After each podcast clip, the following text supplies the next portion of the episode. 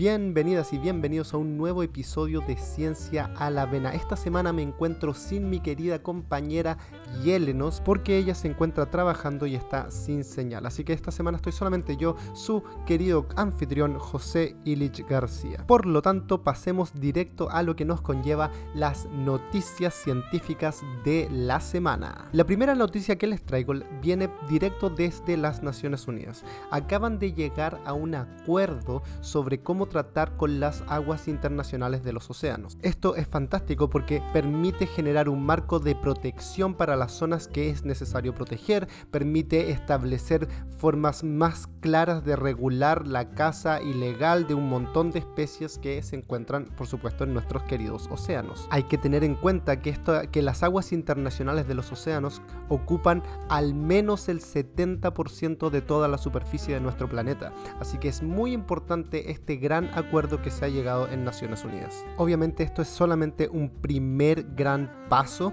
y es un gran paso que lleva mucho tiempo en trabajo. Literalmente llevan años intentando generar este acuerdo y ahora se puede recién empezar a trabajar en las cosas más detalladas de cómo manejar estas aguas internacionales. Otra increíble noticia proviene del mundo de los superconductores. Resulta que pensemos en el cobre. El cobre es un conductor de electricidad común y corriente. ¿Y eso qué significa? Que cuando la electricidad pasa por el cobre, este se calienta. Esto es lo normal que ocurre en cualquier conductor de la electricidad. Los metales usualmente cuando la electricidad pasa por ellos se van a calentar. Existen entonces los superconductores, que son materiales que bajo ciertas condiciones permiten que la electricidad pase sin oponer resistencia, por lo tanto sin que se caliente el material por donde está pasando la electricidad. Hasta ahora, los superconductores solo funcionaban a unas temperaturas extremadamente bajas, literalmente decenas o hasta cientos de grados bajo cero. Pero los superconductores son súper importantes, valga la redundancia. Se utilizan, por ejemplo, en las máquinas de resonancia magnética. Ahí hay partes de la máquina que están enfriadas con eh, líquidos especiales como helio líquido o nitrógeno líquido, dependiendo la máquina, para mantener estos superconductores funcionando de la forma correcta. Entonces, ¿cuál es esta gran noticia que se ha obtenido? Pues que por primera vez han logrado mantener un material que genera superconductores a temperatura ambiente y eso es un paso gigantesco. Ahora, ¿cuál es el detalle importante aquí?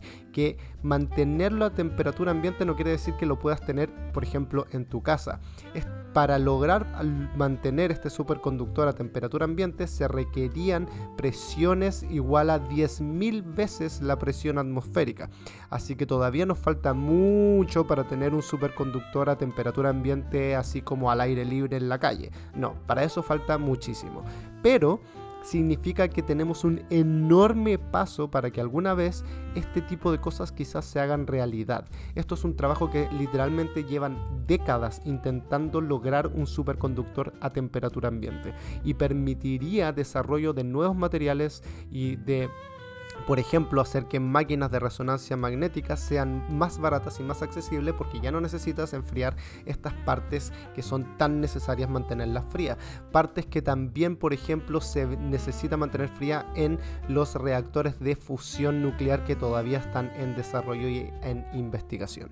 En pocas palabras, este ha sido un descubrimiento fantástico, un avance enorme en el mundo de la física y la ingeniería de los materiales. Ahora una noticia un poquito más triste. Hay un bote, literalmente un barco de investigación científica que pronto será dado de baja. Y este barco de investigación científica literalmente lleva 40 años realizando su trabajo para la Asociación Nacional, la Fundación Nacional de Ciencias en Estados Unidos. Este barco llamado JOIDES Resolution es como el equivalente del telescopio espacial Hubble para el océano y ha sido fundamental en muchas investigaciones oceánicas en las últimas cuatro décadas. Pero ya está muy viejito y sin embargo aún así hay muchos científicos y científicas pidiendo que todavía no lo retiren, que se aguanten hasta que pongan en marcha el nuevo barco que todavía está en desarrollo.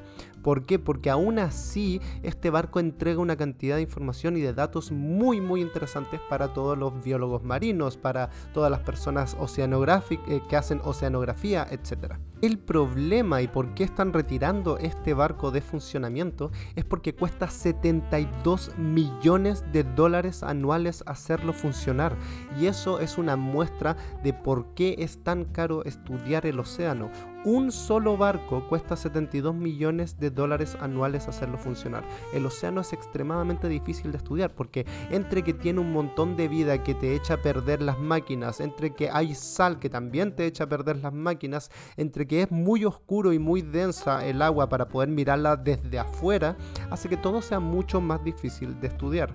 A diferencia de, por ejemplo, el espacio que es transparente y tú simplemente necesitas poner un telescopio en la Tierra y va a funcionar por muchísimo tiempo obteniendo datos todos los días sin mayor problema y casi de forma automática. No, un barco tienes que tener gente ahí haciéndolo funcionar en vivo, lo que hace que todo sea mucho, mucho más caro. Ya, ok, no quiero decir que los telescopios funcionan automáticos, igual necesitan gente para hacerlo funcionar, pero es gente que puede volver eh, después a su casa o que tiene que puedes construirle formas de vivienda mucho más fácil cerca de telescopio. Es mucho más fácil el ir y venir de un telescopio que el ir y venir de gente que vive arriba de un barco. A eso es lo que me refiero. Estudiar el océano al final del día es muy caro, a diferencia de otras áreas de la investigación científica que pueden ser mucho más baratas debido a que la gente, por ejemplo, que las estudia puede vivir en una ciudad, como por ejemplo toda la gente que trabaja en laboratorios de biología gente puede vivir en sus casas en una ciudad y te ahorras un montón de costos como de investigación en ese simple hecho. Y pues nada, estas fueron las noticias de la semana que les traigo en este capítulo de Ciencia a la Vena. Y bueno, claramente se nos pasaron volando mucho más rápido porque aquí no tengo a mi querida colega, mi querida coanfitriona Yelenos, que estaría normalmente ayudándome a conversar estas noticias de manera un poco más profunda. Así que por ahora tenemos solamente esta pequeña introducción y pasaremos directo a la pregunta de la semana para poder estar ahí conversando con las respuestas que me enviaron ustedes. Aparte de una relación de monogamia, ¿has tenido algún otro tipo de relación? ¿Te gustó? ¿Qué opinas de ello? Esa fue la pregunta que les hicimos a través de las historias de Instagram y aquí vamos a estar leyendo algunas de las respuestas más interesantes y bueno, las voy a estar comentando yo por esta vez. Una de las respuestas que nos llegó fue un sí, tuve un casi algo y todavía lloro por ello. Y aquí nace todo esto que está pasando últimamente de las relaciones que no son formales pero que parecieran formales últimamente, que son como eh, situaciones en vez de relaciones, no alcanza a ser una relación y sin embargo la gente se engancha como si fuera una relación pero al mismo tiempo le exigen a la posible pareja que no asuma que están en una relación monógama, un enredo más o menos que finalmente termina en que si estas dos personas se separan, ambas terminan, una de las dos termina más herida que la otra y, no, y se siente mal por sentirse herida porque nunca fueron algo como real. Y ese es un problema que está pasando últimamente y se ve por todos lados. Otra persona nos contestó que tuvo una relación abierta, es decir, tenía una pareja estable, pero se permitían salir con otras personas y menciona que no lo volvería a repetir nunca más, que no fue una experiencia agradable. No, no eh, avanzó más sobre el por qué, pero igual hay hartas razones para poder entender por qué a una persona no podría gustarle esto, pero también hay razones para entender por qué a una persona sí podría gustarle esto. Una relación abierta no es fácil de llevar porque, claro, cuando empiezas, cuando la pareja empieza con las relaciones abiertas, muchas veces ambos lados creen que van a poder acceder a más personas de forma muy fácil y poder disfrutar de personas nuevas, además de seguir disfrutando de su pareja. Pero muchas veces pasa que solamente uno de ambas partes de la pareja logra salir con más gente y la otra parte de la pareja queda ahí como en el aire con ganas de salir con otros, pero sin nunca lograrlo y empiezan a haber los celos mucho, mucho más profundos de lo que ya normalmente podrían haber en una relación abierta. Y hablando de esto de los celos, justamente una persona me responde que está en una relación poligámica, es decir, con más de una pareja a la vez, parejas estables, pero más de una, y que le encanta, que le, gusta esta forma de vida y que no volvería a la monogamia. Pero yo le pregunté y me respondió que además no es como que no hayan celos en las relaciones donde hay varias parejas a la vez, sino que uno aprende a manejar esos celos y a entenderlos y tratarlos de una forma distinta. Por lo tanto, eh, se permite mucho más ese manejo de emociones y de conversación y requieren todas estas relaciones poligámicas, según lo que me cuenta esta persona, una comunicación muy honesta y muy buena comunicación entre todas las parejas que están contactando una con la otra. Obviamente, no todas las relaciones poligámicas son todos con todos. A veces es una persona que tiene varias parejas de forma estable y que todas las otras parejas están de acuerdo en que esa persona tenga más parejas, pero no necesariamente están todos emparejados con todos. Yo por mi parte les puedo contar que he pasado por relaciones monógamas, he pasado por relaciones abiertas e incluso nunca he tenido una relación poligámica, es decir, nunca he tenido varias parejas, pero sí he estado en relaciones abiertas y en relaciones monógamas y la verdad que disfruto ambas eh, por diferentes razones y puedo tener ambos tipos de relación. La verdad que encuentro beneficios en ambos lados y creo que son muy interesantes poder experimentar y darse el espacio de conocerse a uno mismo a través de las relaciones y de los tipos de conexiones que uno pueda tener con las diferentes personas. Yo aprendí muchísimo de mí mismo cuando tuve una relación abierta, aprendí a manejar mucho mejor los momentos donde tuve celos y también aprendí a darme cuenta de que muchas cosas que pensaba que me iban a dar celos, pues no me dieron celos. Y eso también es algo interesante. Muchas veces creemos que vamos a reaccionar de una forma y llegado el momento pues no nos golpea tan fuerte o no nos golpea siquiera lo que pensábamos que nos iba a afectar. Otra cosa importantísima que aprendí de mi periodo de relación abierta es aprender a comunicarme de forma honesta y efectiva con mi pareja sin enojos, sin entrar en peleas. Eh, obviamente esto no es Em, no es, imposible que siempre sea así, sino que uno reduce la cantidad de veces que hay peleas cuando hay un encuentro de ideas, sino que es más fácil conversar estas ideas y de expresar emociones de forma em, segura, de forma honesta y de forma madura. Y esto es fantástico porque por un lado aprendes a tener mucho más cuidado con los límites que te pone la otra persona, a respetar muchísimo más los límites de la otra persona, porque es una relación abierta y tú esperas que también esa persona respete los tuyos, pero los límites son conversados de forma muy abierta y muy clara. Nada es obvio, porque como no es una relación común y corriente, no puedes asumir nada y tienes que describir y decidir sobre todas las cosas que, se, que podrían pasar. Hay que, hay que ser muy, mucho más directo sobre lo que no estás dispuesto a hacer como pareja y con lo que sí estás dispuesto y con lo que sí buscas como relación abierta. Entonces es súper interesante aprender a, a, dejar tus límites claros, a hacerlos valer y por, lo, y por supuesto respetar mucho más los del otro debido a que estás también esperando que esa otra persona sea muy honesta en su posición de los límites y en cómo va a respetar los tuyos también. Eso es fantástico y ayuda mucho para cuando después tienes, por ejemplo, si quieres volver a relaciones monógamas, vas a ser mucho más honesto al decir tus límites a tu futura pareja y por supuesto vas a tener mucho más confianza en tu relación monógama, aunque suene extraño. Mi confianza en mi pareja aumentó mucho más luego de tener una relación abierta. Es decir, las parejas que he tenido monógamas he confiado muchísimo más en ellas después de haber tenido una relación abierta.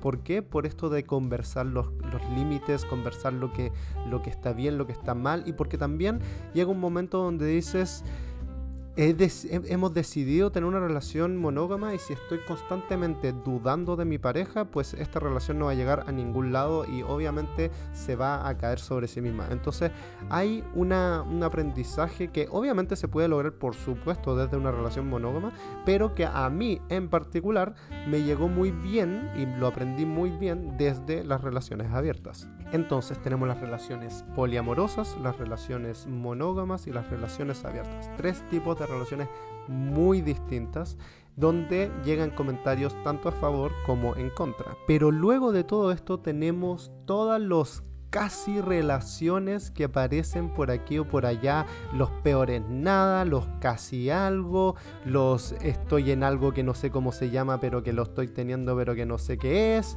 y todo este tipo de otras relaciones que también de una u otra forma nos afectan, pero que finalmente no podemos decir que nos afectaron porque nunca fueron algo formal, pero eso no quiere decir que emocionalmente no nos afecten. Y luego tenemos el último tipo de relación, que al menos de lo que yo sé, que son las relaciones no permitidas. Es decir, cuando por ejemplo alguien está engañando a otra persona. Y aquí viene un punto re interesante que mucha gente menciona de que debido a que ahora está Tinder y, y Hinge y que todas estas aplicaciones para conocer gente nueva, ahora hay más personas engañando a sus parejas que antes. Y la verdad es que al menos lo que muestran los datos estadísticos, de cuando se le pregunta a la gente, las personas, tanto hombres como mujeres, siempre han engañado más o menos la misma cantidad. En general, las, las personas engañan y muchas personas eh, engañan en ambos sexos, más o menos por igual. Los estudios varían en cuanto a sus resultados, dependiendo de cuántas personas estudiaron, del rango donde la estudiaron, del país donde la estudiaron, pero en general, entre un 15 y un 30% de la población adulta que está emparejada está engañando a su pareja. Y esto es un número no menor, o sea, puede llegar a ser una de cada tres personas que estén emparejadas estén engañando a su pareja. Eso es mucho, pero de nuevo, esto depende de cada sociedad y de cada lugar y de cada cultura. Obviamente, en algunos lugares habrá más personas engañando y en otras habrá menos. Pero ¿qué tuvieron ustedes que decir al respecto?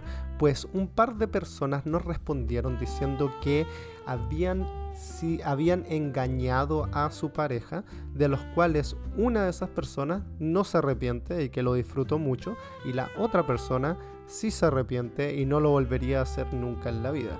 Entonces, Ahí, bueno, obviamente nunca digas nunca, pero ahí ya tenemos directamente dos, dos casos opuestos sobre lo que es tener una relación infiel, sobre lo que es tener una relación secreta y si es que efectivamente disfrutas de esta o no. Porque claramente si ocurre más de una vez es porque lo estás pasando bien, pero si no lo vuelves a repetir, quizás es porque el resultado final de cuando terminó fue tan doloroso y duro por todo lo que conlleva cuando las cosas salen a la luz, que quizás después ya no lo quieres volver a repetir por lo mismo. Al fin y al cabo la gente puede aprender de sus errores, ¿o no? ¿Qué opinan ustedes, queridos y queridas auditores?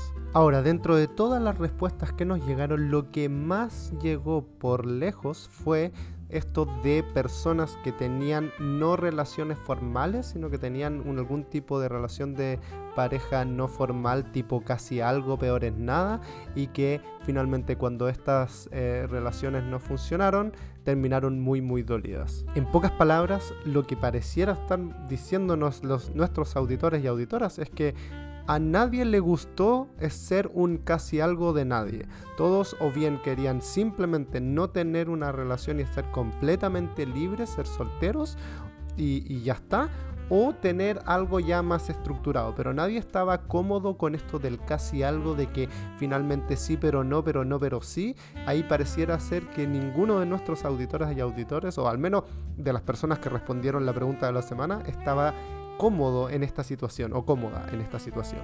El humano al final del día es un ser social y cómo se relaciona con otros es lo que más le va a afectar en su vida en general, suponiendo que tiene satisfecha la comida y el alojamiento y, digamos un lugar donde dormir, algo que comer, lo que más le va a afectar en su día a día es cómo se relaciona con las personas que están en su vida, ya sea el jefe o la jefa, sus colegas de trabajo, sus parejas, sus hijos, etc. El humano existe hace unos 200, 300 mil años. En todos estos miles de años han pasado todos los posibles tipos de relaciones por las diferentes sociedades humanas. Y finalmente lo que muchos investigadores eh, de la área de la antropología se han dado cuenta es que el qué es bueno y qué es malo es directamente relacionado a la sociedad. Hay sociedades humanas donde las relaciones, entre comillas, son todas abiertas porque no existe la monogamia.